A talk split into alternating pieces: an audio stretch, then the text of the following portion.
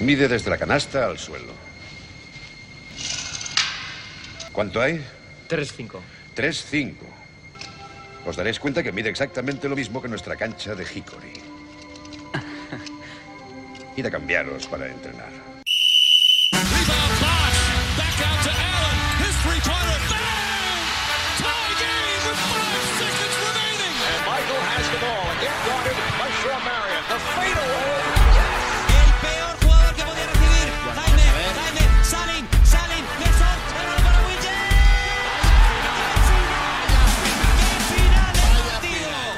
Hola y bienvenidos a esta nueva edición de Zona 305, la última antes de que cerremos por apocalipsis mundial de coronavirus. Me llamo David Fabro y como siempre me acompañan Alberto Rodríguez, Hola chicos. Sergio Pérez, Hola a todos. Jacob Fernández Pacheco Hola David, hola a todos. y Bienve Fajardo. Hola, ¿qué tal? Bueno, Alberto... Has dicho como siempre, bien me fajardo. Sí, hoy, hoy le Ya empieza contigo, en duda. conmigo. A ver, el, coronavirus, ¿eh? Este mes he venido más que David, eso lo digo. Por ¿eh? eso, por eso. Eh, Alberto, ¿dónde nos pueden seguir? Nos pueden seguir en Twitter e Instagram como arroba zona 305 podcast. Y Jacobo, ¿dónde nos pueden escuchar? Nos pueden escuchar en Evox, en Anchor, en Spotify, en Apple Podcast, en Google Podcast, en Breaker, en Stitcher, en Opencast, en Pocketcast, en Radio Public. Y en todos estamos como Zona 305. Pues venga, dicho esto, eh, empezamos.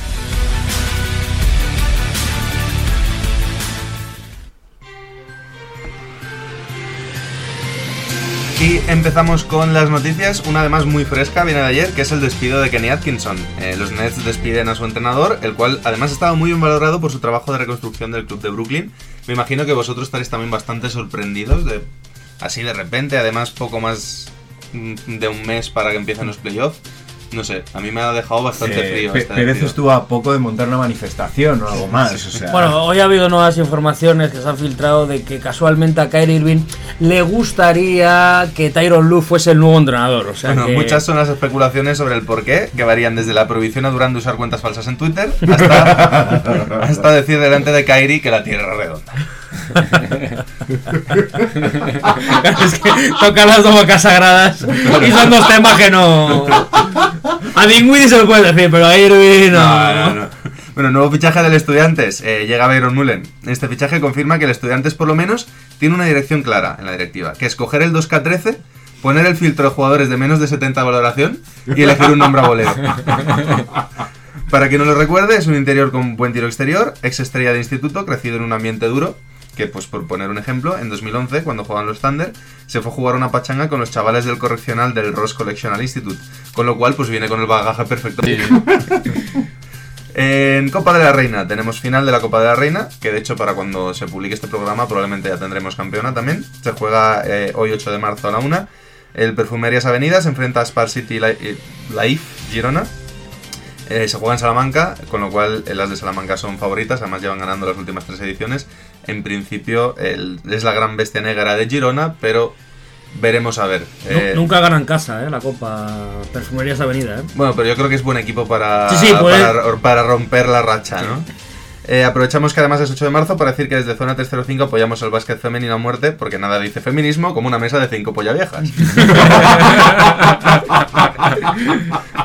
y por último, el ESPN ha sacado un top 25 de jóvenes de la NBA. El primero, Luka Doncic, poca sorpresa ahí, yo creo.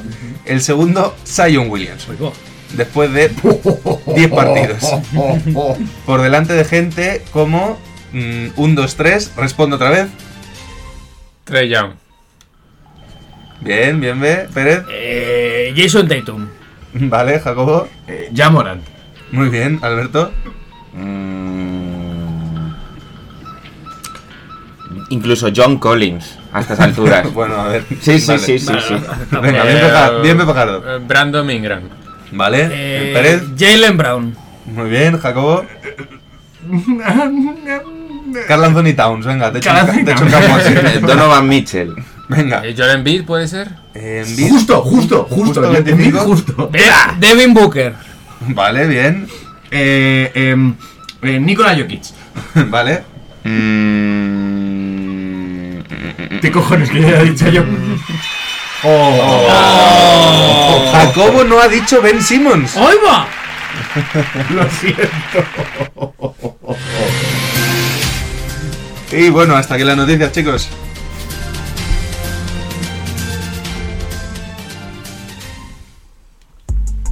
Explicaos a verse la edad de todos los jugadores. también aquí ha sido... Que además así ha como inesperado. Yo me he tirado un triple muy grande con Envid y, ha- y ha entrado. Por una, vez, por una vez no viene, por una vez. Ha, ha entrado como el tiro que le entró en la cara a Embiid contra, contra Kawhi, ahí votando cuatro veces en el aro. Hostia, leí su artículo sobre ese tiro y es cojonudo de Envid. ¿eh? No puede ser, no puede ser. Me cago en Dios. Bueno, eh, vamos a hacer un debatito rápido. Como hemos comentado al principio del programa, estamos en plena crisis del coronavirus. Creo que estamos todos un poco cansados de- del tema. Pero sí que es verdad que puede llegar a afectarnos a nivel personal con ligas más pequeñas, digamos, o a nivel aficionado con ligas grandes, porque se está hablando bastante seriamente pues de cerrar todo lo que tenga que ver con grandes aglomeraciones de gente. No sé vosotros, yo en mis partidos no lo consideraría grandes, grandes aglomeraciones de gente, pero bueno, Pues mira, por ejemplo, Es- si el me sábado, permites, sí. eh, dentro de mi grupo ya se han suspendido partidos correspondientes a Valdemoro. A nivel municipal ya se ha decidido que todos los eventos deportivos, al menos que sean en Valdemoro, están cancelados por el momento. En, Italia ya están empezando a jugar partidos a puerta cerrada, lo cual ya afecta también a Euroliga. Y en España, al ritmo al que vamos, mm, no descartaría, bien yo lo comentábamos, en el trabajo ya, por ejemplo, nos han pedido que nos llevemos el portátil siempre a casa, porque cualquier día nos pueden decir, oye, no volváis al trabajo, vais a trabajar desde casa. Creo que es cuestión de tiempo que se acaben cerrando también eh, pabellones y estadios y lo que sea. Entonces, ¿Qué, qué, qué os parece? ¿Se está justificado? ¿No está justificado? ¿Se tendrían que tomar medidas más drásticas como parar la liga? ¿Se juega a puerta cerrada? ¿Qué, qué opinión tenéis de todo esto? Yo antes de que nos metamos en lo deportivo, sí que comentar un artículo que leí ayer acerca de China, que ha sido bastante drástica en este sentido, de 14 días todo el mundo a su puta casa. Vamos a parar al bicho Y ha funcionado. y ha funcionado. ¿Qué pasa? Que hay otras consideraciones económicas, etcétera, etcétera. Mm, ¿Tenemos que llegar a ese extremo? Mm, No lo sé. Yo no, no- no soy médico, para empezar. Mira, yo, yo siguiendo el hilo de lo que ha dicho Alberto con, con lo de China, eh, nueva teoría. Esto es cosa de Greta Thunberg. Eh, Hombre, por favor, sácanos. Yo he venido aquí a hablar de mi libro. En China ha funcionado, ¿eh? El cambio climático. La contaminación Cuidado, se ha ¿eh? reducido un huevo, o sea. Sí. No, pero a ver, yo eh, lo que creo no, no soy no soy negacionista, soy antialarmista. O sea, que al final sí, es, una, es un virus que tiene una mortalidad tremenda entre los grupos de riesgo, como la mayoría de los virus suele ocurrir, pero no deja de ser un virus. Y quiero decir que la gripe española se llevó por delante al 6% de la población mundial y aquí seguimos, ¿eh? Y ahora nadie le tiene miedo a la gripe. Es que estas cosas pasan y tampoco... Yo creo que es un problema más de, de desinformación que de, Mm. que, de, que de amenaza real del virus. Y sí, bueno, hay que tener más precaución en los eventos deportivos, pero de ahí a cerrarlos. O ¿De sea, desinformación o de tergiversación de la información? Claro, también. Porque no es lo que- mismo. Que al final, pero a lo que yo voy es que quizá no es necesario cerrar un evento deportivo. mm, no es tan necesario como si, por ejemplo, obligar a todas las personas que entran a los eventos deportivos a lavarse las manos nada más entrar. Mm. O sea, es que me parece una medida de higiene que, joder, ¿cuántos conocemos que van al baño a un bar y cogen lo que te dan de picar sin haberse lavado las manos? Es que estamos en eso. Yo, yo haría un poco como está haciendo la NBA, que está tomando medidas, sobre todo con los jugadores y con el equipo técnico de los, de los equipos y demás, que es eh, fomentar un pues poco trato con los fans, O limitarse... sea, bien me dice que los fans se jodan, si todos pillan coronavirus da igual, lo importante es que los jugadores puedan jugar. A ver, la- porque eh, si te pones a tomar medidas como la liga italiana, cierras todo lo- el pabellón, partidos sin público y eso tampoco me parece lo correcto porque hay muchos jugadores de la NBA que no van a querer hacerlo. Y aquí en España, eh, si pasa eso, va a haber clubs pues que se van a quejar porque bueno, la liga es cierto que no es su mayor beneficio, pero la Euroliga sí. Sí, pero ahí entra siempre el debate de... Y que está, dependen está- de llenarse está- está la economía por encima de la salud, que es un eterno debate que yo creo que... mm, No, Por o así sea- decirlo... Es que. es que Obviamente no. Aquí voy a hablar un poco polla vieja. Es que cuando tienes dinero, hasta parece que tienes salud. Claro, es que es la cosa. A ver, es que está muy calladito. Eh, bueno, yo creo que la, lo primero los jugadores deberían jugar con mascarilla. Yo creo como solución, ¿no? Que inventen la mascarilla A mí no me parece una tontería lo que dice, ¿eh? ahora ahí tengo. Pues es una tontería, Alberto, sí, es una No, tontería, era no, una bromita. No. A ver, No, para, a ver, para- para empezar, para empezar, la mascarilla es para no contagiar, no para Claro, por lo no cual. contagiarse. Con lo cual no, no tiene mucho sentido. Yo sinceramente es que me parece que le damos una importancia a que todo siga como si nada, que al final si tú te paras dos semanas y, y ya está, pues va a ser mejor parar dos semanas y acabas con el monotema. Sí. Que estar aquí, no, es que tal, es que ahora hay más contagiados, es que tal, es que si el partido lo paramos, no lo paramos, que si se juega, que si aquí sí que se juega, pero allí no se juega, que si aquí hay puerta cerrada, pero allí hay puerta abierta, porque aquí hay foco y allí no hay foco. Mm, en vez de estar eh, dos meses diciendo no lo vamos a parar porque económicamente es un palo, para que dentro de dos meses estés obligado a parar de todos modos y encima hayas perdido dos meses con más gente contagiada, yo creo que sería mucho más sencillo. Paramos, mm, dos semanas todos en su casa y ya está. Pero es que, me- es que, insisto, me parece un poco drástico. Es que no estamos hablando de pilas de muertos en la calle, ni, ni gente recogiendo, No. recogiendo cadáveres de no, las casas. pero estamos, estamos hablando de que es al De final contención. una gripe muy contagiosa, muy Ya, ya. peligrosa para los grupos de riesgo, que si tú no haces nada, te vas a cargar a todos los yayos que la pillen. No, bueno, pero es Entonces es un tema de proteger a tu población, no es tan simple como la gripe, que al final sí, es una gripe fuerte. Y yo soy el primero que dice que no es el ébola y que no tienes que tener miedo. Nosotros, por ejemplo, no tenemos que tener miedo si pillas el coronavirus, pues pillas una gripe fuerte y ya es que- está. pero- Pero... es que al final, cuando tú eres un gobierno, nos estamos metiendo en un tema que tiene poco que ver con el baloncesto. Sí, hombre, está relacionado, está relacionado. pero, al final. pero eh, incluso llevémonoslo al baloncesto. Si tú tienes jugadores que tienen asma, que tienen cualquier cosa que pueden llevar a que esto sea mm, un peligro fuerte para ellos, pues yo creo que lo más responsable es que no porque tú tengas un equipo de jugadores sanos no te tengas que preocupar. Nos tenemos que preocupar de todos tus- los jugadores y de toda la gente que atiende un evento deportivo. Ves, pero es que de nuevo estamos entrando en otro tema. Es que eso lo ha podido hacer China porque es China. Y todos sabemos cómo funciona China. Es que, en Bueno, el resto del, es que en el resto del mundo tenemos una cosa que se llaman derechos y libertades. Bueno, Entonces, si yo quiero salir de mi casa, estoy en mi derecho de salir de mi casa. Mm, no Porque es así, porque Sí, sí, va por ahí, sí va por ahí. Por el tema de, Claro. de la Es que hay forma de gobierno es sí que hay va así. derechos Sí, a ver, evidentemente a China le resulta más fácil pararlo, pero el gobierno sí que puede tomar medidas para que no sea eh, todo el mundo se está reuniendo en grandes eventos, en el trabajo, en lo que sea. Si tú tomas la medida de decir vamos a cerrar y ya está, el gobierno puede tomar esa medida porque para algo tiene el, el control de las Pero leyes. Es que de nuevo, y esto también se aplica al baloncesto, es que hay empresas, hay equipos que no pueden permitirse parar dos semanas porque dependen de tener el estadio lleno todos los días. También, que con eso hacen su caja. Pero eso es a lo que vamos. O sea, no podemos depender de que, de que hacer caja esté por encima de Pero la es salud. que a lo mejor si no haces caja esas dos semanas ya no puedes hacer caja en lo que te queda de vida. Bueno, pero escúchame. No, eh, yo no es creo que que- haya equipos en una posición tan drástica. O sea, habrá equipos que dependan mucho del lino de las entradas, pero que por dos, que por que Dos porque semanas. se pare dos semanas van a estar jodidos, pero ya está, como le va a pasar a la economía además, mundial, Y es básicamente. que es- si hay es- un equipo que por parar dos semanas está jodido, es que ya está jodido de Es que antes. ya está muy jodido, exacto. No, y estamos a tiempo de adaptar el calendario, si se paran esas dos semanas. Ah, que, luego, que luego que luego se- iremos más justos. Y pues sí, pero estamos a tiempo, ¿no? Claro, pero si tú de repente ahora tienes que parar en mayo con todas las finales y ya todo decidido y tal, es una historia, es mucho Claro. más complicado. Ahora mismo, para dos semanas. Eh, al final son. Y enganchas con la Semana Santa, que te puede dar algo de aire. Son, por ejemplo, en Euroliga dos partidos, porque la doble jornada la hemos tenido ahora. Entonces, dos partidos, pues los puedes readaptar y recolocar. O si quieres, haces en vez de un playoff de A5, haces un playoff A3. O sea, se puede adaptar todavía. En Liga, tres cuartos de lo mismo.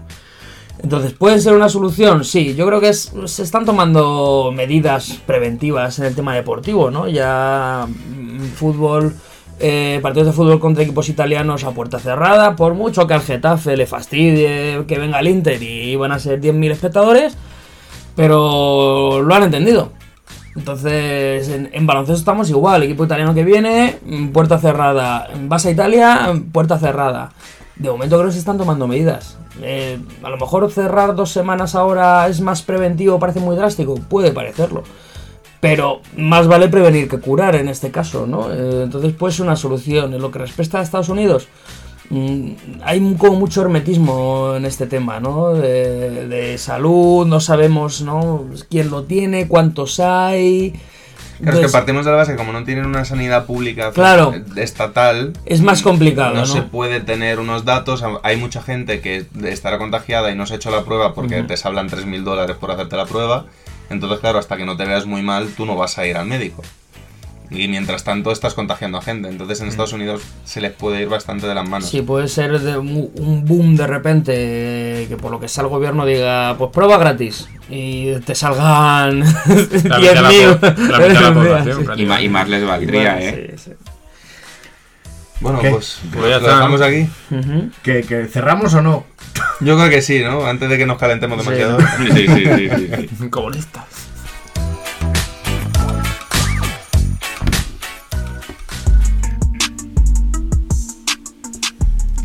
Bueno, vamos con Bienve, ¿no?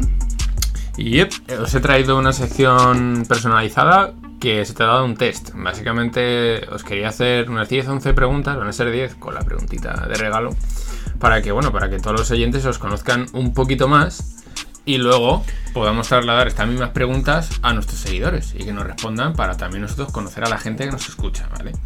Esto es un poco el gran hermano, el ojo que todo lo ve. Vamos a ver, hemos tenido ya a hacer el 1, 2, 3. Ahora Gran Hermano. ¿Qué- qué- ¿Cuál es el siguiente? Supervivientes, ¿no? No, la isla de las Coronavirus supervivientes, ¿no? Vale, entonces, ¿quién quiere empezar? La isla de las tentaciones. Pérez se va a follar a Jacobo. Poco probable. Empieza Pérez, que está muy callado hoy. Venga, ese es. Edad, profesión y hobbies. Bueno, edad 26. Profesión, entrenador de baloncesto mm, barra profesor. Hobbies, em, Frodo y Merry. dormir como forma de vida. Eso es lo primero. Y luego, bueno, eh, videojuegos poco, no, no te creas que juego mucho, series alguna de vez en cuando, que cuando me da, me da a tope, eso sí. Soy muy de, de eso, de Netflix, de en dos días eh, verme una serie. Y en general el deporte, cualquier evento que haya, ahí me tienes. Perfecto. ¿Jugador favorito? Eh, actual, Jugador favorito. Dirk Nowitzki, Vale. Edad a la que empezaste a jugar. a los 11 años. Equipo favorito. Mm, En España barra Europa, Real Madrid, en NBA, Dallas Mavericks. ¡Qué sorpresa! Nos anotaban estos, ¿cuántos programas llevamos? 50 y pico, ¿no? Signo zodiacal. Cáncer. Cáncer es lo que eres, cabrón. Tus primeras zapatillas. David, Eh. no hagas un chiste de calvos. David, no hagas un chiste de calvos. David, no hagas un chiste de calvos. Es que se, se alinean los astros. eh, eh, las primeras zapatillas que tuve, una Reebok. Eh, más modelo ya. Cuéntanos, cuéntanos un poco la historia de las zapatillas. ¿Las robaste? No, me, me las compró mi padre. me- ya te digo, empecé a jugar baloncesto con 11 años, ya ya tenía más o menos un buen pie. Y pues oye, si vas a jugar no vayas con zapatillas de cualquier forma. Y eran, me acuerdo que eran blancas y azules. Y estaban bien. Me duraron esa temporada porque no me duraron más. Las destrozaste. Mm. Eh, música para jugar. Música para jugar. em, rap francés. Vale. Rap francés, tío. Sí. Eso es Dorsales. Basic dude total, eh. Dorsales y colores. Dorsales eh, que haya tenido. O que te gusten. O el que más te guste. El que más me gusta el- y el que me mola llevar es el 20. Em, luego, colores. Mm, en equipación me molan complementos, mm, digamos, del segundo color de la equipación. Me explico. Si la equipación es principalmente amarilla y el segundo color es, blan- es blanco, pues los complementos blancos. De ese estilo. O sea, ir bien conjuntado. Bien. Ir, ir bonito. Sí. Vale. Último libro leído. Último libro leído, Reina Roja, de Juan Gómez Jurado. Vale. Charanga. ¿Sí o no? La, la pregunta Pérez. Jamás. Vale, la- y la pregunta de regalo. Si eligieras a un jugador como presidente, ¿quién sería? Mm, ¿Presidente de qué? Presidente del gobierno. De todo. del gobierno español. Eh, Da igual. El del lituano. Hombre, no da igual. Hombre, claro, eh. O sea, del- de- del suyo. Es decir, por ejemplo, eh, Sabonis sería el, si, del lituano, mm, Vale, Luis sí. del español, Novitsky del alemán, lo que sea. Em, elegiría mm, a Edo Turkoglu de Turquía. ¿Por qué? Desarrolla, por favor. No, no, a ver, la pregunta es a quién elegiría y elijo a Turco. Bien, bien. Estoy añadiendo, que estoy añadiendo, ¿por qué elegirías al jugador de la pregunta 11? Si es turco, ¿por qué eliges? a- Em, porque yo creo que eh, peor que. Logan imposible, ¿no? Claro, peor que Logan en Turquía no puede ser. Yo te ¿Y en planteo? ¿Turkoglu ejecutaría a Kante? Yo creo que. No, yo creo que no. Yo creo que al hermano Karem sí. El de Juventud, pero vamos. Pero a Enes no, a Enes, hombre, a Enes. Es un tío bajo. eh, Es majo, pero sería una. Bueno, vente, vente que no te vamos a hacer nada, eh, guiño, guiño. Venga, Jacobo. Que, Venga, dale. ¿Os parece si hacemos dos test hoy y otro día hacemos otros dos? estupendo. Así esta sección la mantenemos. Edad, profesión y hobbies. Eh, 26 años, soy entrenador de baloncesto, periodista y profe de inglés. Ojo, eh. Y, Poca broma. Y eh, hobbies, me encanta eh, los videojuegos de estrategia en tiempo real, me encanta pintar miniaturas y el modelismo. Y fundamentalmente leer y escribir. Y escuchar muchísima música también. Como podréis deducir por todas las mierdas que pincho. Teniendo en cuenta que Jacobo tiene dos tatuajes y los dos son de Tolkien, eh, me fastidia haberme gastado el chiste de los hobbits en Pérez. Jugador favorito. Eh, español, eh, Felipe Reyes. eh, internacional, Allen Iverson. Edad a la que empezaste a jugar. A los 6 años. Equipo favorito. En España y Europa, el Real Madrid. Choca Pérez. ¡Vamos ahí! Bien. Y. Se acaban de pegar el coronavirus. en la NBA, indudablemente, los Philadelphia 76ers. Vale. Signo zodiacal. Aries. Vale. Un segundito. Eh, que se me ha bloqueado. Aquí. Primera. Bien ve el Tinder en el programa, no, por favor. Es que se me ha bloqueado el móvil. Joder, de tanto mirar. El Grinder, por Dios. Primeras zapatillas. Y ahí Primeras historia. zapatillas. Unas Air Max negras. Totalmente negras. eh, me las regaló mi padre. Porque empecé con unas de que eran prácticamente de tenis a jugar. Y claro, la suela se destrozó totalmente. Y, mi padre, según llegó al, al Decaldón, de cuando Decaldón todavía vendía Nike, mi padre diga: Las mejores que tengáis. Me da igual, las mejores. Le enseñan unas cuantas tal y dice, hijo, la que más te guste. Y yo la señalo y digo, esa. Mira el precio y dice, joder, qué ojo tienes. La más cara, la más cara de la tienda. Joder, comparación de historias. Una esa y no sé qué. Tú, una Reebok. Eran blancas. Música para jugar. Eh, música para jugar. Eh, suelo tener una lista en la que está mm, To Be Love de Papa Roach. eh, escucho también mucho Iguana, jazz, Iguana Tango. jazz, jazz y R&B. También escucho bastante. Y me gusta mucho escuchar soul mientras caliento, sobre todo. ¿Pero esa es la lista para jugar o para follar? ¿No es lo mismo? Aquí hemos venido a Muy buena respuesta, eh. Muy buena respuesta. Hombre, lo de no es lo mismo. Si juegas igual que follas, creo que puedes tener un problema de desacato público. Y dentro de espero que dures más eh, que, que lo segundo que lo primero, ¿eh? dorsales y colores. Dorsales, en orden de los que he tenido. El 10, el 25, el 21, el 18, el 16, el 15 y el, el 1 y el 50. Mercenario. Sí, sí, soy un mercenario de mierda. Están muchos equipos. Colores.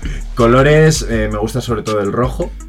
Pero vamos. Comunista. eh, El que llevo, el que llevo siempre, siempre, siempre, porque me gusta llevar muchos calentadores y tal, es, es negro. Siempre, todos los complementos que yo llevo, igual que Pérez los lleva conjuntados, yo los llevo negros. Último libro. Último libro leído, La República de Platón. Charanga. Sí. Indudablemente. Y si eligieras al jugador como presidente. ¿A quién elegiría como presidente? Em, A Dion Waiters. Porque quiero ver el mundo arder. Porque quiero que Estados Unidos desaparezca de la faz de la tierra. Yo quiero ver una, una foto de, de extrañando- estrechándose las manos Trump y Waiters, ¿eh? y, que ponga My Brother.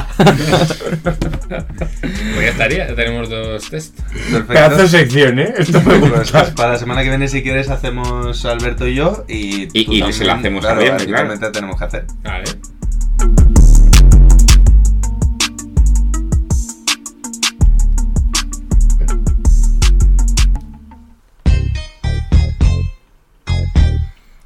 Alberto, jugador misterioso.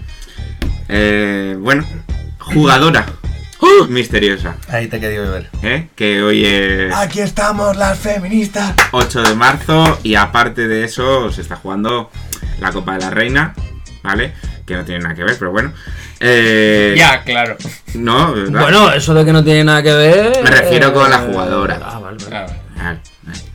Bueno, nuestra jugadora... Sí, y lo dice para despistar. La jugadora ha hecho sus estudios en la Universidad de Oregón. Vale. Como Ya sé quién es. Creo que yo también.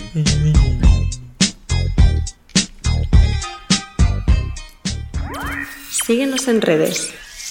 Estamos en Twitter e Instagram como arroba podcast. Zona 305. Únete al equipo. Bueno, Pérez, hoy vuelve una de, personalmente, mis secciones favoritas que estaba De, un de poco la abandonada historia del programa, esto, ¿eh? La mítica. ¿Qué vuelve? Hoy vuelve la máquina del tiempo. Eh, Y como bien anunciábamos hace un tiempo que me pediste, ¿no? Vamos a traer un poco una historia de NCAA. No es. No es tanto puro de partido o algo, ya lo veréis, es de un jugador que hizo historia en la, en la liga universitaria, ¿no? Entonces empezamos con el que, la historia que hemos titulado Quiero ser como Rusty Larru. ¿Vale? Primero, ¿qué os parece el nombre Rusty? bien, buena canción de Loquillos. Eh, Rusty es un nombre que está entre perro y niño pequeño especial. vale. O tu, tu vecino vagabundo O también. tu vecino vagabundo. Me gusta sí. mucho. El- el vaga- un vagabundo en plan de Stranger Things o algo así, sí. O, o de payaso de Hombre. serie de televisión de dibujos animados. ¿no? También. También, pero bueno. Rusty el payaso. Pero vamos a ver que este de payaso un poco, ¿eh? Pero bueno. A principios de diciembre de 1973, pues nacía en Winston-Salem eh, un joven que iba a marcar época tanto en la ciudad y en el estado de Carolina del Norte. Eh, mm, le pusieron el nombre de Rusty, como hemos bien anunciado, no sé con qué idea. Eh, y era el mediano de tres hermanos, con, lo que, con los que se crió en Kennersville, en Carolina del Norte. ¿no? Bueno, ser el mediano a lo mejor. Eso nunca es bueno. Pero bueno, es que eh, este pueblo, Kennersville, es, es muy pequeño, tiene poco más de 23.000 habitantes. Eh, allí pronto se dio cuenta de que sus habilidades para los deportes, pues, pues con apenas 6 años, ya eran destacadas. Y comenzó a practicar béisbol, baloncesto, y a los 8 empezó a hacer fútbol americano. Bueno, eso es muy típico en, en cualquier estadounidense, Sí, ¿no? ¿no? todos juegan a todo allí. Todos un poco de todo, ¿no? A probar, ¿no? Y más con 6-8 años. Es que estamos Sí, hay hablando- muchos que, por ejemplo, sin ir más lejos, Iverson y LeBron, los dos podrían haber hecho carrera en la Liga de Fútbol Americano, incluso, Por por, lo que ejemplo, se ¿no? dice. Em, cosa que, por ejemplo, aquí en España apoyamos, ¿no? Y que se hace, yo creo, muy poco, ¿no? Eso de, de practicar todos los deportes posibles y, oye, mm, a elegir, ¿no? No, la verdad que tú y yo, perdona que te corte, Mm. como profesores, es Sí. algo que tendríamos que hacer. Yo sí que me he encontrado casos de niños que les gusta el baloncesto, pero quizá no es ese deporte que les apasiona y yo tenido pocos casos, tres o cuatro, pero sí que he animado a los padres y a los niños a probar otros deportes porque nunca se sabe dónde realmente puedes estar a gusto o destacar. Efectivamente, Entonces, sí, con un par de sesiones de probarlo, conocer las normas y a jugar, ¿no? Pero bueno, a los 15 años, eh, Rusty LaRue, no nos olvidemos nunca del nombre de Rusty LaRue, eh, ya era el pitcher de los Kennersville All Stars. O sea, que era uno combinado de los mejores jugadores locales de, de esa edad, ¿no? De Tengo, tengo un- una Sí. nueva aplicación del nombre Rusty LaRue, Sí. que es prostituta de Nueva Orleans. Sí, Pues no está mal. Es que claro, la Ru. Claro, ¿Prostituta pero transexual o no? puede ser. Este chico era blanco también, que conste, eh, por si no lo Joder, lo tenía todo, ¿eh? Se llama Rusty, mm, jugaba al béisbol y blanco. Joder, vamos bien. Eh, pero bueno, eh, como hemos dicho, los Kennersville All Star jugaba este chaval de, pitcher, ¿no? Que era un combinado de los mejores jugadores de esa edad y con los que acudió a las series mundiales de la categoría cadete de Florida. O sea, que malo no era encima, ¿no? Em, con sustituto se hizo con el puesto titular en el equipo de los tres deportes que hemos dicho, ya en su segundo año. Em, y en su año de despedida recibió numerosos premios, entre los que destacan por encima de todos el ser mejor jugador de la conferencia y mejor jugador del estado en las tres disciplinas a la vez. Joder. O sea, este chico que era, era un... un- De todas formas, per- perdona que Sí, te sí. corte, Pérez, pero es que eso en Estados Unidos se puede hacer porque las temporadas de los deportes no coinciden. Sí, está diseñado así, ¿no? Al final están todo el año, ¿no? Como Claro, el béisbol o sea, es en verano. bueno. Claro. Pero bueno, este chico era un, un- un jugador que luego ya se hizo profesional de 2.01, o sea, tampoco era un 2.20, ¿no? O un 1.80. Pero bueno, eh, todo esto provocó que recibiese un montón de ofertas, obviamente, de universidades, ¿no? Un tío de, este calibre. Eh, unos le querían becar para el equipo de béisbol, otras para el baloncesto y otras, obviamente, para el fútbol americano. Cada uno le interesaba dependiendo de su potencial. Y finalmente, dos factores fueron decisivos para su elección. Y se comprendió con Wake Forest. Eh, lo primero, bueno, estaba becado para el fútbol americano, pero a la vez le permitieron jugar al baloncesto. Y sobre todo es que la universidad está ubicada en Winston-Salem, que es de donde es. O sea, al final tiró para casa. Sea, pero me parece curioso que le dejaran jugar a las dos. Sí. Porque eso ya la universidad sí que creo que es más complicado. Es más sí complicado, sí, pero bueno, mm, vieron que tampoco era un, un project de baloncesto, ¿no? Que, bueno, dijeron, pues si te apetece jugar, pues para adelante. No, que jueguen los chavales. Pero bueno, y sobre todo podía competir eh, eh, en baloncesto en la Atlantic Coast Conference, en la ACC, que es una de las conferencias de más prestigio y más competitivas del país. Eh, allí pulverizó un montón de récords, porque como quarterback, porque encima era quarterback, ganó una Independence Bowl y llegó a superar el récord de pases en un partido que él mismo había establecido previamente hasta en ocho ocasiones. O sea, esto era como Sergi Puzka, ¿no? Que iba superándose como Centímetro centímetro centímetro, pues él decía, pues venga, este un pase más y un pase más, ¿no? Esto hablamos de, de fútbol americano, ¿no? Y en baloncesto, que juega como escolta, hemos dicho 2-0-1, eh, a nivel colectivo ganó dos títulos de conferencia y en los cuatro años que estuvo logró meterse en la March Madness. Eh, consiguiendo- La más veces. la March Madness. Vale, perdón. March Madness. Eh, la, locura de, la locura de marzo, ¿no? Eh, consiguiendo en su mejor temporada llegar a la Elite 8. Eh, mm, ¿Os suena a lo mejor la Universidad de Wake Forest? Sí, Sí. la de Wade, por ejemplo. No, No, Wade era perdón, Marquette. Eh, Eh, Samuel Dallenberg, entre otros. eh, ah, Wake Forest. Ah, han salido muchos pibos de Wake Forest. Hombre, sobre todo el que era su compañero de equipo, un tal Tim Duncan. Tim Duncan. Que no, que, que es la cosa, ¿no? Este hombre compartió pista con Tim Duncan. Em, luego fueron, fueron los, los grandes años de la universidad a nivel deportivo mm, para él, ¿no? No, era un jugador que promediase 20 puntos, pero oye, era titular en ese equipo, ¿no? Y eh, Rusty LaRue logró terminar su periplo allí con dos récords para la historia de la institución, que son el mejor porcentaje de triples total y el segundo jugador que más triples anota. Estamos hablando de años eh, 95 por ahí de universidad. ¿Vale? Bueno, seguías eh, inscribiendo su nombre para los anales como estudiante de Wake Forest. Y así fue el primer deportista desde 1952 en jugar en los tres deportes a la vez, en una misma temporada de la NCAA. se llegó a jugar en el de béisbol también. También llegaba a jugar en el de béisbol, pero ese sí que era más, al igual, al igual que fue americano, mm, era quarterback, era jugador importante, en baloncesto titular y llegando lejos en béisbol sí que, bueno, pues vale. Como si estamos tú y yo, David, más o menos. Pero bueno, lo dicho, en la misma temporada, eh, desde 1952 no había alguien que lo consiguiese. Eh, y era el segundo en la historia de la ACC, recuérdamos de su división, ¿no? Eh, y es que no solo le premiaban por sus capacidades atléticas, sino que también logró licenciarse en informática y a la vez diplomarse en matemáticas con notas sobresalientes. O sea, y a, la, y a la vez se casó en esa época, tenía cuatro hijos, o sea. O sea, que el único defecto de este hombre era su nombre, ¿no? Efectivamente. se, o sea, se tuvo que resarcir desde el inicio. Empezó a lo bajo y dijo, esto hay que subirlo, ¿no? Pero bueno, lo que a él le molaba era el baloncesto, ¿no? Entonces, eh, con la cabeza muy centrada en el futuro, terminó su periplo universitario y no quiso dejar las canchas sin intentar el sueño de su vida, que era jugar como profesional. Su primera experiencia fue en Francia, en el Racing París de la Pro A, que estuvo dos meses ahí de sustituto. Perdona que te interrumpa, Sí. Pérez, pero es curioso que eligiese el baloncesto a pesar de que los estudios los eligió por beca de fútbol americano. Efectivamente, eh, pero bueno, también el- la universidad que le daba la beca era Wake Forest, o sea, él... Si es lo que quería era estudiar cerca de Efectivamente, casa. o sea, y- si llega a ser beca de baloncesto la habría cogido igual, ¿no? Pero bueno, y además siendo quarterback, es que claro, allí los quarterbacks, eso como otro rollo, ¿no? Pero bueno, eh, después de Francia volvió a Estados Unidos, a la CBA, donde se enroló en los Connecticut Pride. ¿Te gusta la pronunciación, eh, Jacobo? Connecticut. Connecticut. Pride. Aceptamos pulpo como animal de Perfecto. compañía. Y bueno, eh, con los que cuajó una temporada notable, ¿eh? no, no jugó mal.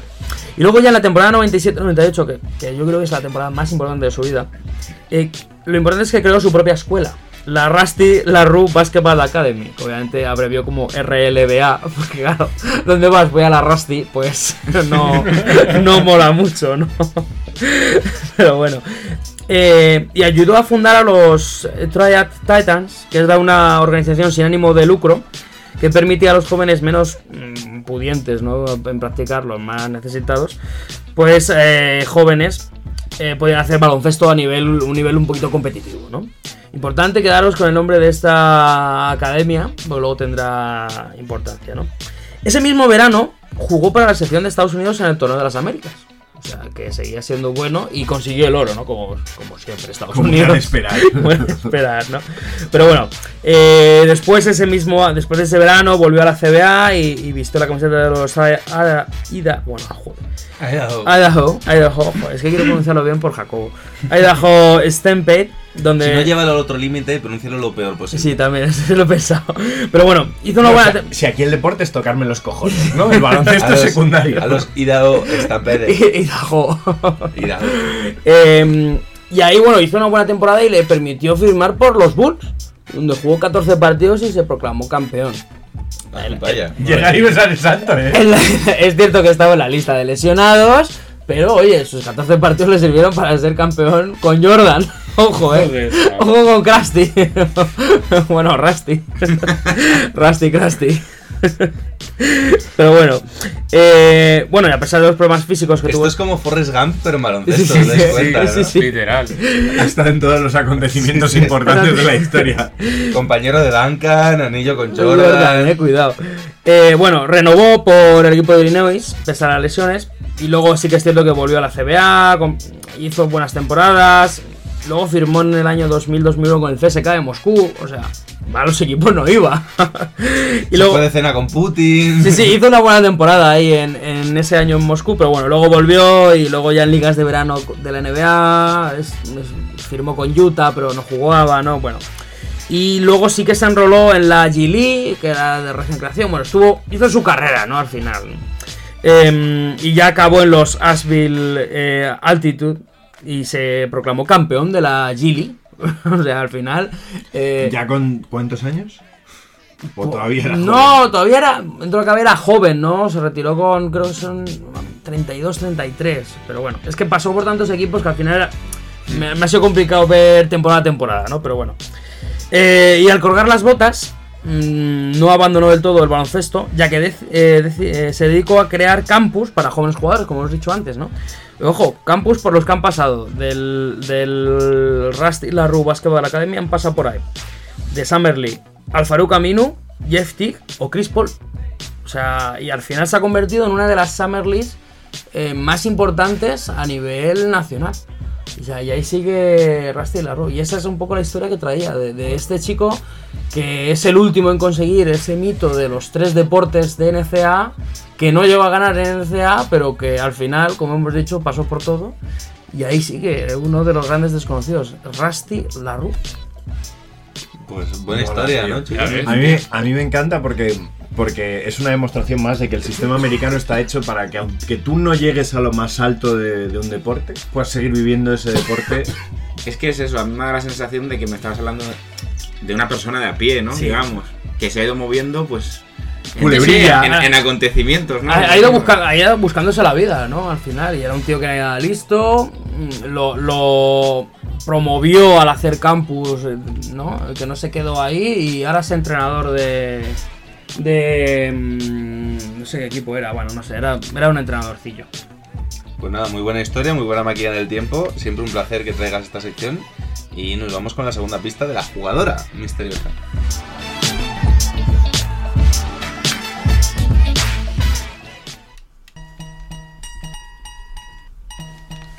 Bueno, Alberto, cuéntanos. Bueno, pues recuerdo que ha estudiado en la Universidad de Oregón y que ha sido el Pick 23. Será la Pick 23. La ah, Pick. Gracias. La Pick 23 en su draft de la WNBA. Vale.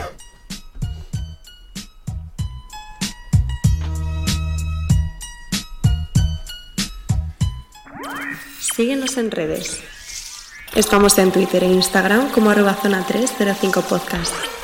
Zona 305. Únete al equipo.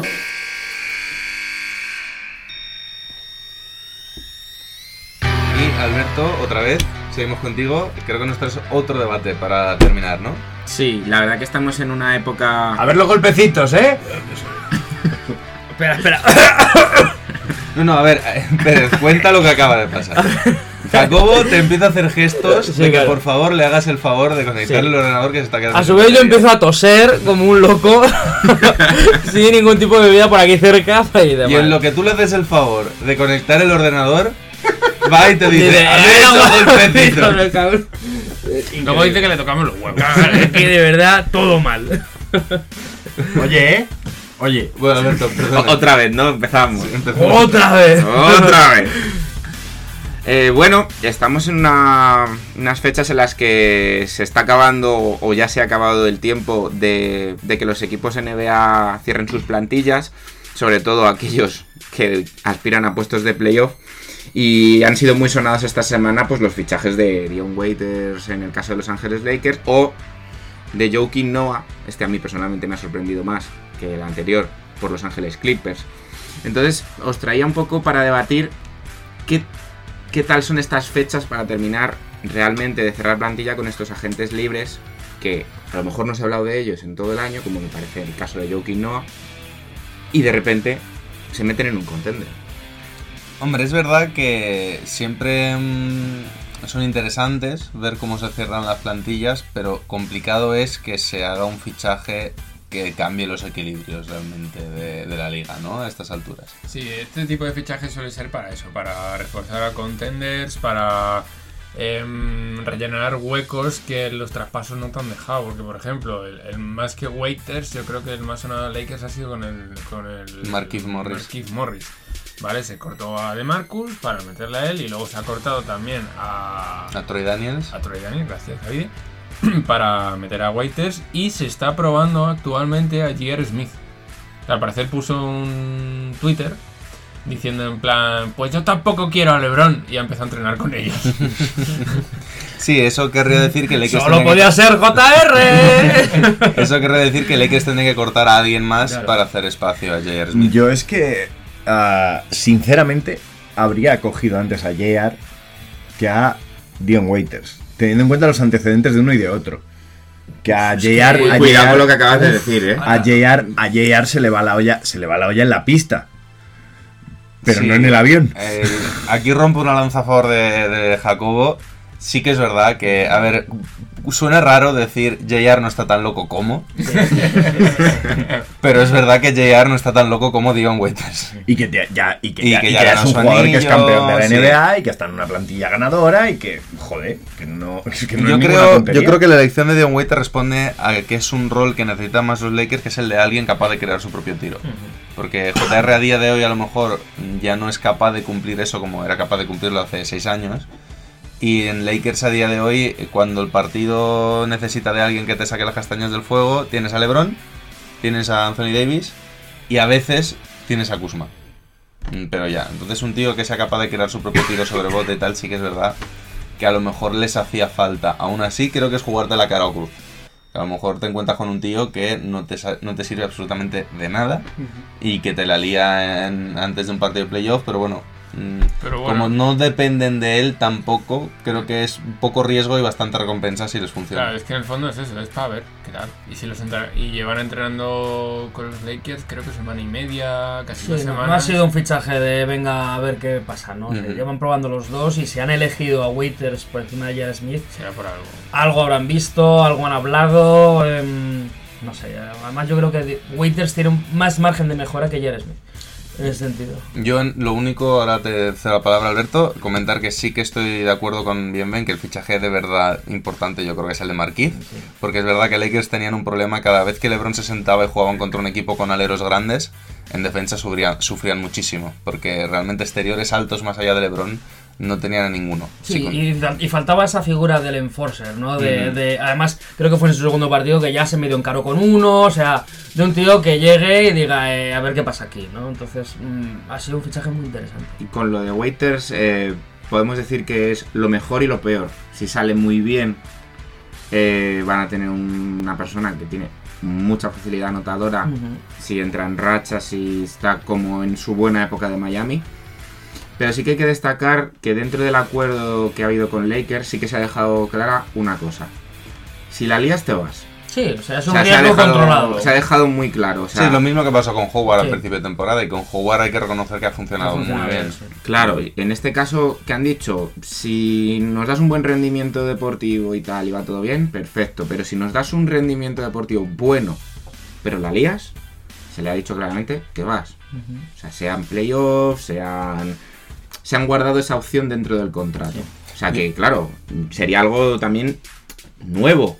Un jugador que dentro de unos playoffs lo pueda liar y que se le pueda cortar. Yo creo que están apostando mucho por el mm, reconocido buen ambiente que hay en ese vestuario, que parece que reman todos a una y son muy peleones, es un equipo que defiende muy fuerte, que faltaba el año se pasado, lleva por muy ejemplo. bien. Entonces yo creo que están apostando por, bueno, mira, el, el vestuario es tan fuerte y tan bueno que somos capaces de absorber lo malo de Waiters y, y sacarlo.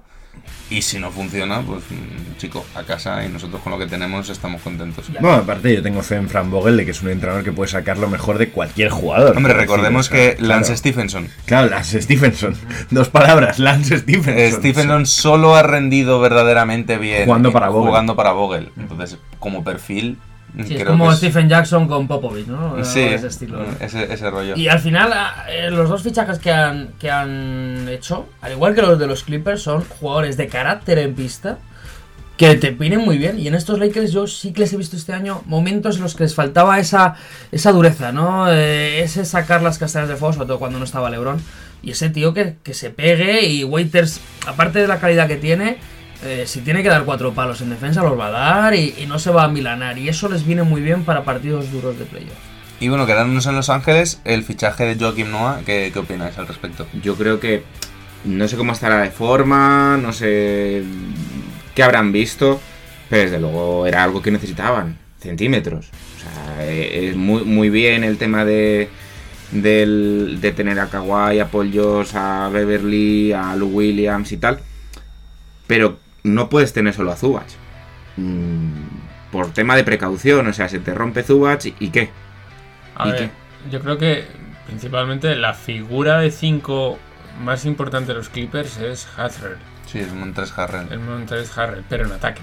En defensa, vale, el tío es muy peleón, es muy duro, es, es justo, es una figura que le vendría muy bien a los Lakers. Es un tío muy, muy peleón, pero le falta un poquito de altura, ¿vale? Pero mm, yo creo que no ha...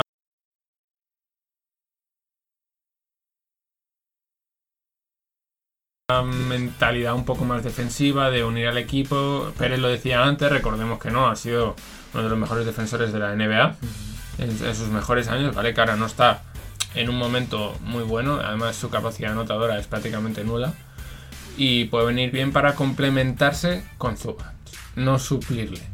Entonces, yo creo que va a tener muy pocos minutos, pero en playoffs le pueden usar mucho más.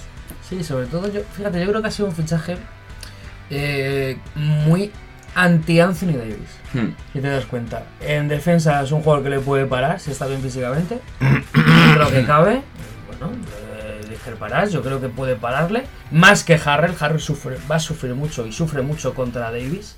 Em, y, en ataque Davis, o sea, y viceversa, o sea, Davis puede parar. En cambio, Noah en ataque es cierto que no tiene rango de tiro, no tiene anotación, pero sí que se dedica mucho a estar fuera distribuyendo, por lo cual tienes a Davis fuera de la zona, creando muchos espacios para penetraciones, juego en el poste eh, de, de Kawhi Leonard o Paul George. Creo que es un fichaje que lo han mirado más en ese sentido, de qué necesitamos para ata- atacar o poder defender a los Lakers. Y es un complemento que nos viene muy bien. Como bien has dicho, no tiene por qué sustituir a Zubac. Zubac es todo lo contrario, ¿no? Es un gran anotador, un tío que va hacia el aro, es un poquito blandito, es más joven. Entonces mm, le va a servir para curtirse. Yo creo que tiene una batería de tres pivot muy interesante, cada, cada cual más diferente que el otro, que se pueden adaptar eh, a cualquier partido de playoff. Bueno, Eh, capaz de defender a Anthony Davis, que si está físicamente bien. No recuerdo una temporada en la que mm, Joaquín no haya estado físicamente bien. Sí, yo recuerdo una en la que Sí, ganó bueno, el premio Bulls, al sí. defensor del año. Sí, por una. ejemplo.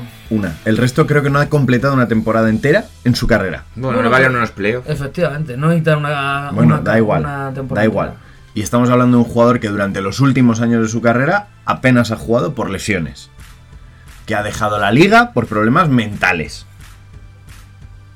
Y, me y ya cuando estaba bien físicamente me parecía un jugador sobrevaloradísimo. Vale, perfecto, es tu opinión. Es un jugador corajudo, sí, no lo niego. Es un jugador con muchísimo carácter, no lo niego. Pero es un jugador que tiene nulas virtudes técnicas. Y, y- y por, y que Crepo, pero bueno, vale. sí. no, no sabe echar el balón al suelo, no es capaz de levantar un tiro, no es especialmente fuerte, no es especialmente rápido. mm, Para ser un jugador que depende de su físico, su físico siempre ha dejado bastante que desear. Es un jugador largo, espigado, que bueno, que salta un poquito y tal, y que tiene mucha intensidad, pero Ya es feo, cocina mal. No, ya, feo, ya. Y es el hijo de, que no es muy importante. No, no, ya. Y ya en el sentido de que para lo que él hace, Sí. es mejor Robin López. Eh, Es un jugador mejor, Robin López. Para lo que hace Joaquín Noah, Robin López es mejor. Bueno, yo Porque no, es más grande. No voy a fuerte. tener un speech tan apasionado en contra de Joaquim Noah, porque creo que fue un gran jugador. Al final fue mejor quinteto de la liga en su mejor temporada. Eh, defensor del año, es un tío que mo- movía muy bien el balón, sabía echar el balón al suelo. En eso no estoy de acuerdo con Jacobo. Creo que Y para ser generaba interior muy bien sin balón. Votaba bien, pero bueno. eh, dicho esto, creo que eh, Joaquim Noah está retirado desde hace tres años. sí, hay muchas dudas, obviamente. sí. Eh, ya se intentó esto mismo cuando fue el año pasado, que volvió Sus a... partidos con los Memphis no fueron malos, ¿eh? No fueron malos. Ni buenos.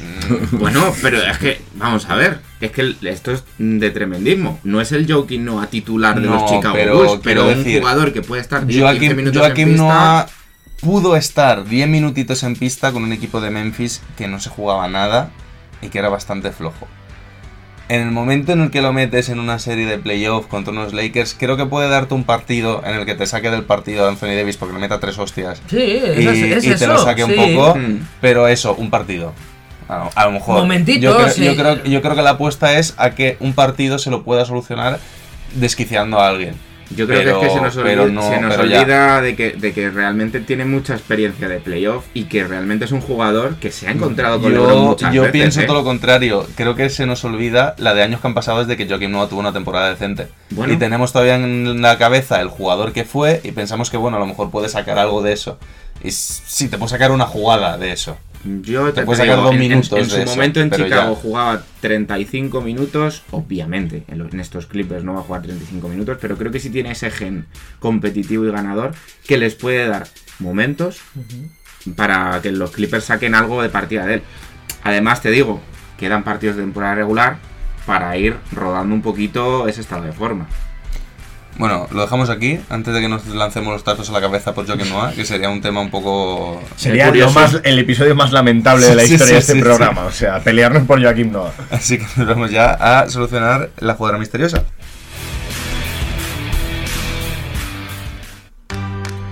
Y ahora me lo has jodido porque como la canción se llama The Man, ¿qué hacemos ahora? I'm the woman. Pues no, no elijas eso. A ver, Alberto, cuéntanos. Bueno, eh, tercera pista. Nuestra jugadora tiene un Under 16, o sea, un europeo Under 16 en el año 2013, un World Champion en el 2014 Under 17 y un World Champion en el 2015 Under 19. Pero, ¿y esta? ¿Pero por qué ahora son a 3 o 5 en inglés? Porque cogí la información, curioso, y lo Sub 19. Pero ahora es con P. Sub 19. No, no. Te, te explico, te voy a explicar por qué. Y es porque, eh, como es jugadora, Sí. No nos hemos es. encontrado en Wikipedia o en sitios donde consultamos información en español. Pero es española. No. Uy, Te estoy hablando de información uy. en español. A ver si le Te saco estoy diciendo- Jacobo, ¿te lo sabes? lo, cual, lo cual me parece, Sí. aunque todavía no estemos, un flop. Porque siempre Puede pasa lo sí, mismo. sí, claro. Siempre Al buscar información de jugadoras, o te las encuentras en inglés, o a lo mejor ni te las encuentras. ¿Queréis la pista del tonto? Venga, yo- dice que se lo sabe. Yo, pero dala, dala, dala. Como pero- siempre, dala. No, ¿Seguro? ¿No, Sí. quieres, ¿No quieres que luego pase No, como la semana pasada? ¿Tiene raíces rumanas? No, la doy. la pista del tonto. Vale. Eh, está jugando la Copa de la Reina con el Perfumerías Avenida. No, no, yo me he colado. ¿Tú quién pensabas? ¿En Sabrina Ionescu? Eh, Ionescu, sí. Claro, es que Ah, Ionescu sí, sigue en la sí. universidad. Sabrina Ionescu es estadounidense. Os, os he ido dirigiendo No para puede allá. tener un europeo porque Claro. es estadounidense. Vale, pero a lo mejor había jugado. Que no, que no, que es estadounidense. Vale, perdón, eh, joder. Os sí. he ido llevando. Y al final, claro. Eh, Has dicho que jugó en Oregón Sí. Joy. No. Uy. y no es española. Es Maite Cazorla. Eso es, Jacobo. Es que yo, es que yo escucho.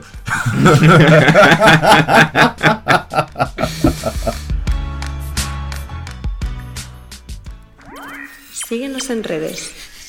Estamos en Twitter e Instagram como arroba zona 305 podcast. Zona 305. Únete al equipo.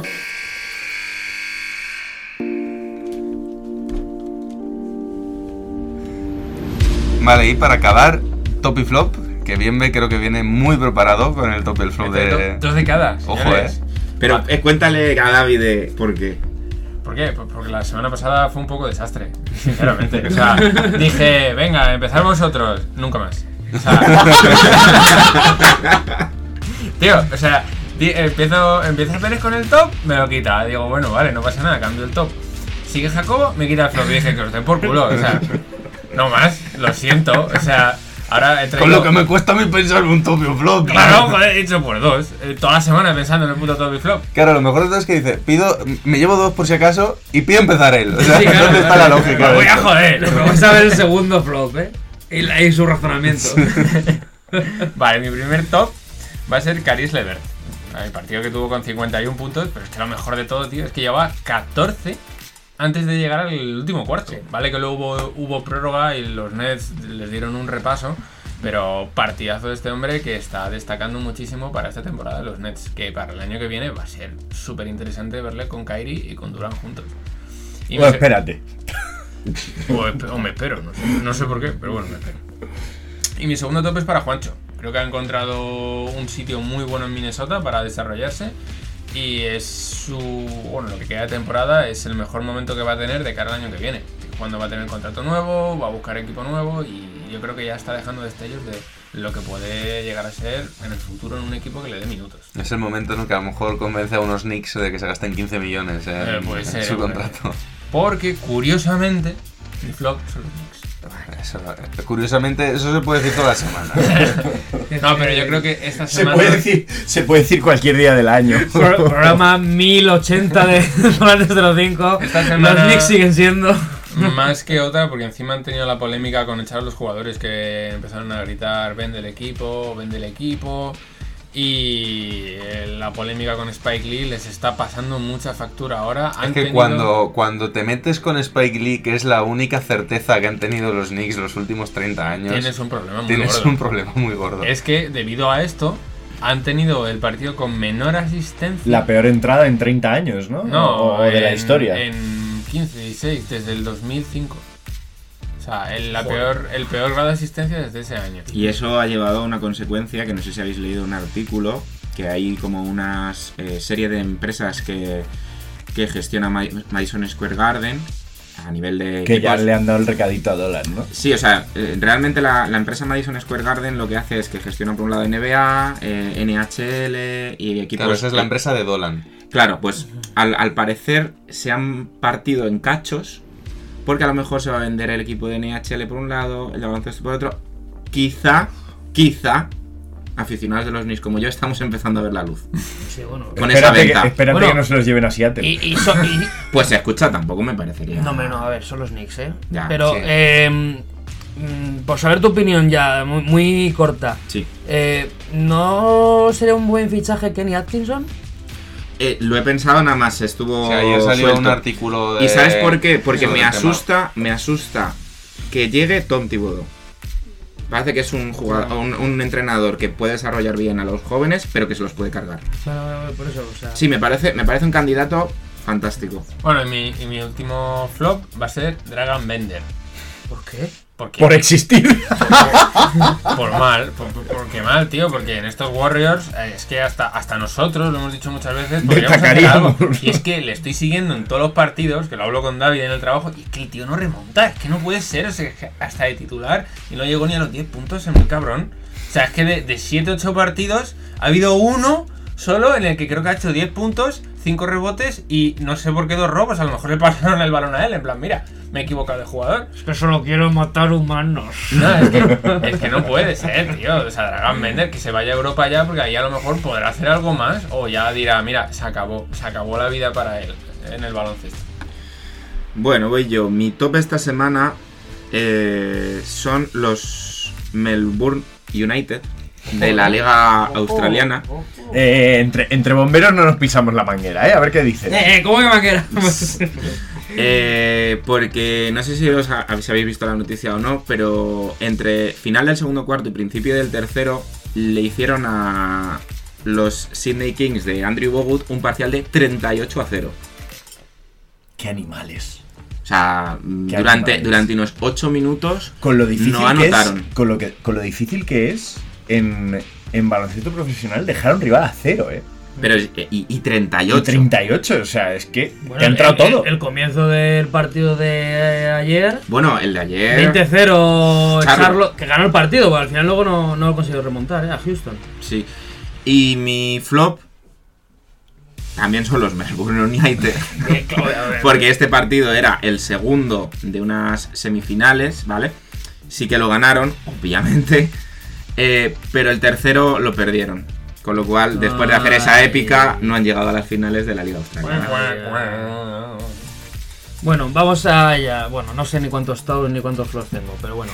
Eh, top 1, Larkin. eh, temporadón. mm, para mí MVP de la Euroliga.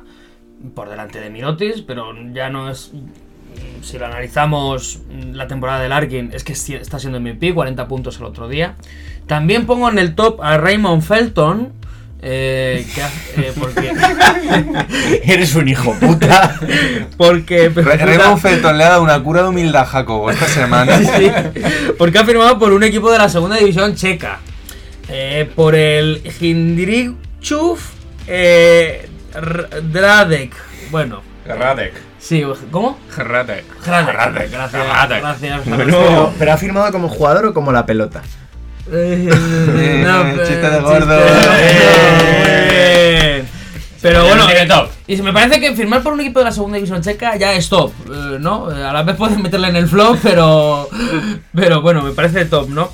Y luego, bueno, flop tengo a Bienve por su des- desinformación sobre el tema de Byron Mullens. Qué hijo de puta, eh. ya que O sea, es que eres un cabrón. Mira, eh, a ver, nosotros en el grupo de WhatsApp, al principio yo siempre ponía, pues, no sé qué equipo ACB ha fichado no sé cuántos, y nadie contestaba y pasabais de mí. Entonces dejé de poner nada. Y, La mirada de odio de Bienve a Pérez ahora mismo ha sido tan bonita. y tres o cuatro días después de fichar de Mule lo pone bien. Oye chicos, importante, notición, que ha fichado Estudiantes. Y digo, "Pero vamos a Es ver". que te voy a bloquear. Es que te, te voy a dar. Pero bueno, no Bienve pasa ha puesto una cara de no me puedo creer que me está haciendo esto en el programa. Lo Ya nada me sorprende. Lo anunciamos y yo cumplo mi palabra, ¿no? Y luego, bueno, Atlanta que. Ya, ahora recupera. No, pero Atlanta sabes que es un, un clásico, ¿no? Pero. Bienve te ha puesto el nivel de Atlanta, ¿eh? Te das cuenta. Ya, O peor, yo creo. Jacobo. Eh, mi top es LeBron James. El partido contra Milwaukee demuestra que el rey sigue reinando y parece que va a ser así porque creo que a muchos chicos que quieren ser el rey ahora mismo, y no diré nombres les pesa un poquito la idea de la corona. Y no, no entienden la misma responsabilidad porque creo que LeBron sigue siendo uno de esos jugadores antiguos en lo que a tema de responsabilidad y lo que llamamos el clutch se refiere. Es un jugador que tiene la mentalidad y la mente abierta para cerrar los partidos. Es, es, es, es un jugadorazo espectacular y uno de los mejores de la historia, indudablemente. Tengo que defender Un- un, poco ante Tocumpo, lo siento. Un segundo, un segundo top es precisamente Sabrina Ionescu, porque muy probablemente participe en el equipo olímpico de Estados Unidos de 3x3. que creo que es una buena publicidad para la disciplina. Y bueno, por último, em, mi flop.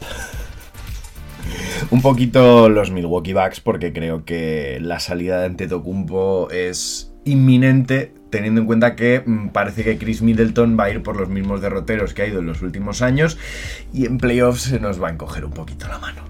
Mm, Eh, eh, ah, Chris Middleton ha tenido solo Duras 5 o declaraciones, 6 ¿eh? cinco, seis, cinco o seis grandes partidos en los que Antetokounmpo no haya destacado y todos eran contra equipos que no se van a clasificar para playoff. eh, bueno. A ver, a ver, a ver Tú primero tu top y tu Vale, vale, vale, vale, vale. Mi top son los Milwaukee Bucks. que no lo iban a ser, pero voy a defenderlos porque a pesar de que yo, por ejemplo, eh, me gustan, soy de Lakers y iba con los Lakers en el último partido. Creo que no se puede eh, de repente considerar que los Bucks no son favoritos al anillo porque pierdan un partido en Los Ángeles competido hasta los dos últimos minutos. Es lo mismo con, Cuando que con han los perdido- Lakers y los Clippers. Cuando han perdido 10 partidos hasta ahora. Y que el anterior les ganaron. Bien. Sí, entonces creo que siguen siendo aspirantísimos, favoritísimos. Antetokounmpo hizo un muy buen partido, eh, aunque es verdad que LeBron fue mejor y lo secó en defensa. O sea, La eh, experiencia es que ante todo. LeBron sigue siendo el rey, evidentemente. Eh, y mi flop, pues iba a ser, y lo voy a dejar, ¿por qué no? Este último mes y medio de temporada regular, que ya, sinceramente, nos importa un poco, más bien poco a está todo el largo, mundo. ¿no? Se hace largo, porque ya llega un momento en el que sabes que los Lakers van a ser primeros del oeste, eh, los Bucks van a ser primeros del este. Hay algo de pelea por ver quién se coloca último en playoff, pero va a servir para que se lleven un 4 a 0. Entonces ya como que... mm, lo Yo que sabes queda un una cosa, sobra. sabes una cosa que no me sobra, Eh, que Denver ha bajado mucho en puestos defensivos y vamos a ver si no baja demasiadas posiciones. Sí, los traspasos no le han. No le han caído muy bien, ¿eh? Pero bueno. Y bueno, para acabar, Jacobo, ¿qué música nos traes hoy? Para acabar nos vamos a despedir con eh, una, una canción de la cantante Cristina Grimi. Uy, eh, que le iba a decir Cristina Aguilera. Me había emocionado ya. eh, cantante ganadora de La Voz hace muchos años en Estados ¿Dónde? Unidos, Ah, en Estados que falleció en los atentados, en los tiroteos de Orlando. Y que, bueno, siempre fue una gran defensora de la diversidad y la libertad mm, sexual y personal de, de- de cada ser humano como sea. Era una, era una bellísima persona, todo el mundo lo ha, lo ha confirmado siempre. Y esta canción fue de su álbum debut, el, el bonus track de esa canción, que se llama My Anthem, mi himno. Así por todo lo alto, de fiestón y de, de risa. Una persona estupenda que está muerta. Terminamos el programa. ¿Cómo se, llama la, ¿Cómo se llama la canción? My Anthem. De Cristina Grimi. Grimi. Vale, vale. Hasta la semana que viene. Adiós. Salud.